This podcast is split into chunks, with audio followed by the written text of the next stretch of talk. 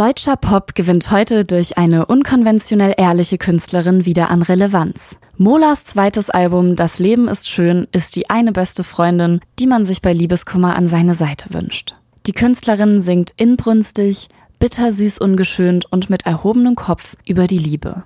Man merkt Isabella Streifeneder alias Mola an, dass sie Jazzgesang studierte. Startet sie auf Das Leben ist schön direkt mit dem Titeltrack der trotz hintergründigen Streichern und Taktmitschnipsen nicht kitschig wird.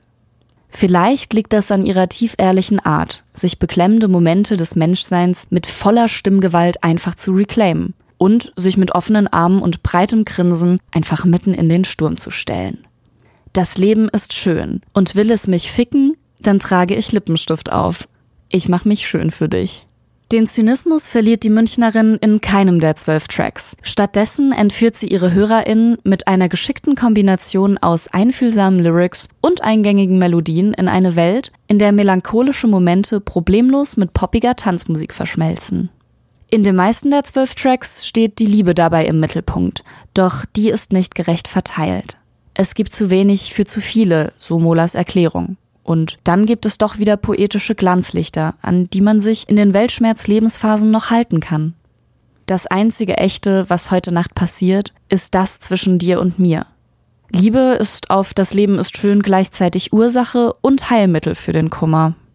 Die Songs erzählen die verschiedenen Stadien der Liebe und die damit verbundenen Gedanken und inneren Kämpfe. Die Selbstgespräche, in denen der Verstand gegen das Herz argumentiert, und standhaft darauf beharrt wird, dass besser nicht auf Zweiteres gehört werden sollte, bringt Mola dabei in Weil mein Herz ein Lügner ist auf den Punkt. Destruktives Verhalten? Fehlanzeige, denn auf angriffslustige Art schwört Mola in Nichts macht mich kaputt noch, dass mit ihr nicht gespielt wird. Und du sagst, du zerstörst immer das, was du liebst, doch zum Glück, nichts macht mich kaputt. Und wenn es am Ende doch weh tut, liefert Mola in Ohne mich und dieses Live die ausgewogene Mischung aus Ehrlichkeit, Selbstreflexion und Mut weiterzumachen. Ist das Herz vielleicht doch kein Lügner gewesen, liebe Mola?